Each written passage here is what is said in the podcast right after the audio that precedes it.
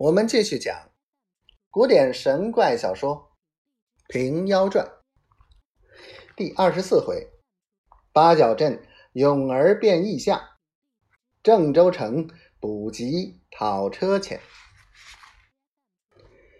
游仙枕上游仙梦，绝胜华胥太古天。此枕有谁相赠我？一生情愿只酣眠。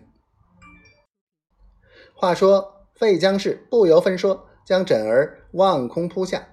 学童刚叫的一声“哎呀”，那枕头跌在青石阶前，打得粉碎。就在那枕儿碎破之时，咣的一声，只听一阵东西，又不是雀，又不是蝶，有影无形的飞起屋檐上去了。飞江氏走下街头看时，原来是三寸多长一般的仙女。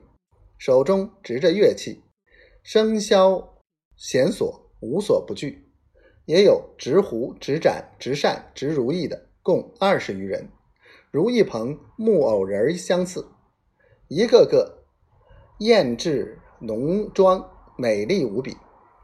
那一般仙女坐一字站在檐头，向着费江氏齐齐道个万福，起应声开宴语，说道：“妾等。”原系前朝内班进士工人，被九天玄女娘娘符令拘禁在此。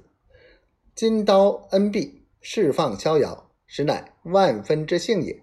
说罢，把乐器一起动起，声调和谐，凄婉可听。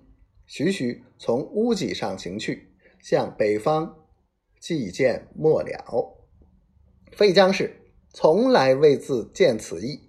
呆呆的看了半日，再把破枕片细细捡起看时，里面滑滑静静，都画着细山细水、亭台树木。